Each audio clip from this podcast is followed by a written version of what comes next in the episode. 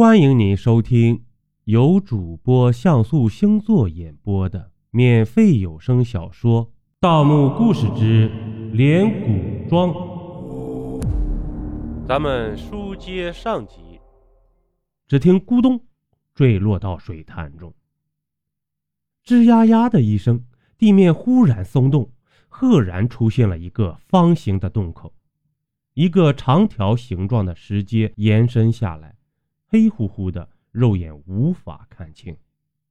我和韦大勇沿着石阶向下走，由于随身携带的挎包在游离水潭过程中被水泡透了，所以手电筒无法使用。我们俩小心翼翼地走下石阶，在黑暗中站住之后，想努力辨清这是什么地方。突然，暗中突然又传来公鸡的叫声，这声音。有一种说不出来的怪异，我的目光被黑暗中一处闪耀着微光的地方吸引了过去。走近一看，原来高处崖壁上站着一只铁铸的公鸡，正瞪着绿豆般的鸡眼，昂首挺胸。我好奇地将脑袋凑近公鸡，眼前突兀地闪了两下。好像黑暗中有一双鬼眼在盯着我看，我的心狂跳不已。这才发现，公鸡全身涂满血浆，鸡头被凿开了一个窟窿，时不时的有磷火从里面窜跳出来。这是抽魂鸡呀！韦大勇变了脸色，紧紧的攥住手里的黑驴蹄子。幸好有所防备，否则我俩现在已经魂魄离体了。我后背瞬间流出冷汗。抽魂机是对付盗墓的一种协议的方法：先把涂满童子血浆的公鸡活埋在地下一百天，然后取上来掏空内脏，再将含冤而死的人头盖骨粉碎后填充在公鸡体内。从而制成抽魂机。如果不是韦大勇提前掏出黑驴蹄子辟邪的话，我想我们两个人的魂魄会随抽魂机的叫声而脱离身体，从而变成徘徊在阴阳之间的活死人了。抽魂机是防盗的一种手段，主墓室一定就在附近了。韦大勇在抽魂机的爪子旁边找到了按钮。用刀尖一碰，吱吱嘎嘎，墙壁上自动开启了一扇暗门，一间密室呈现在了眼前。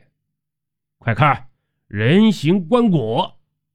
韦大勇伸手指着前面的某处，兴奋地叫道：“我随着他手指的方向看去，一口半透明的棺椁端端正正地摆放在密室中间，呈人形。”在黑暗中泛着轻微的金光，我顿时感觉到心花怒放。